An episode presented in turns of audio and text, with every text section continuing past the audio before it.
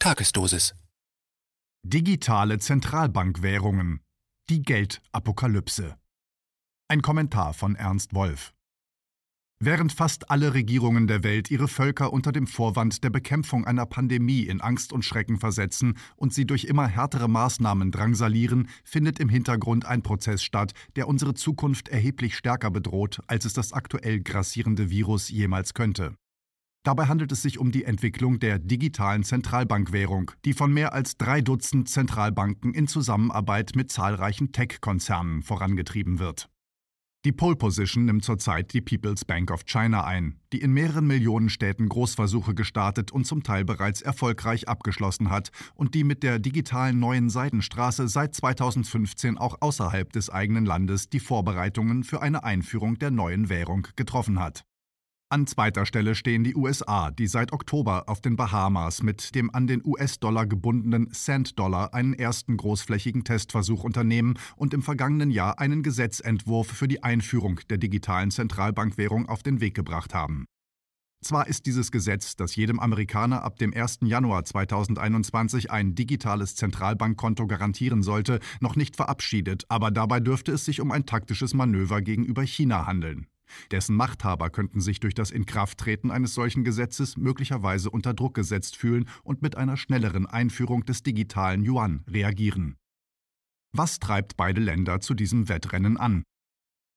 Das globale Finanzsystem, das seit 2007-2008 nur noch künstlich am Leben erhalten wird, befindet sich nach zwölf Jahren massiver Manipulation durch die Ereignisse am US-Repo-Markt im September 2019 und den beinahe Crash im Februar-März 2020 in einem fortgeschrittenen Stadium des Zerfalls.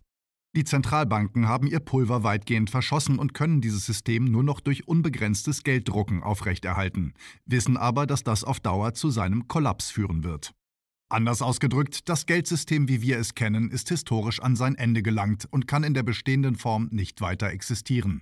Aus diesem Grund haben die Verantwortlichen nach einem Ausweg gesucht und zur Aufrechterhaltung der eigenen Macht das Konzept des digitalen Zentralbankgeldes entwickelt.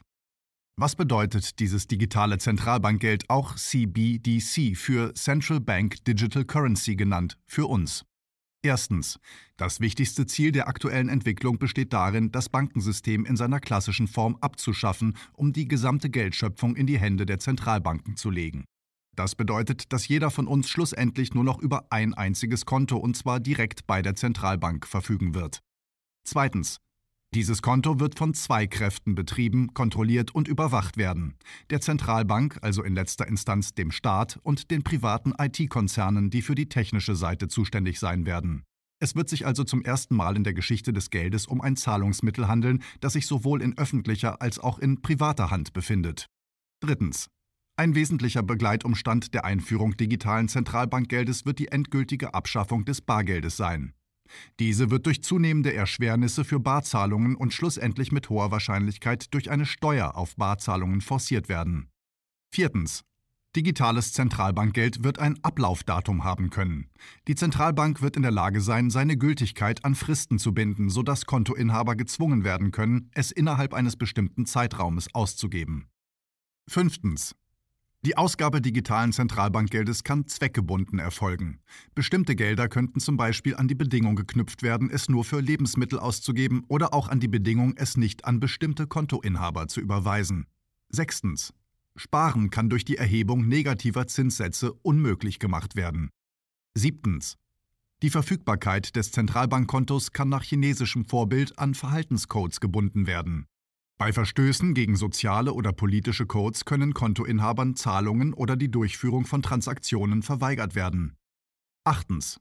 Sämtliche Maßnahmen können zeitlich den Bedürfnissen der Zentralbank, der IT-Konzerne oder dem von ihnen manipulierten Marktgeschehen angepasst werden.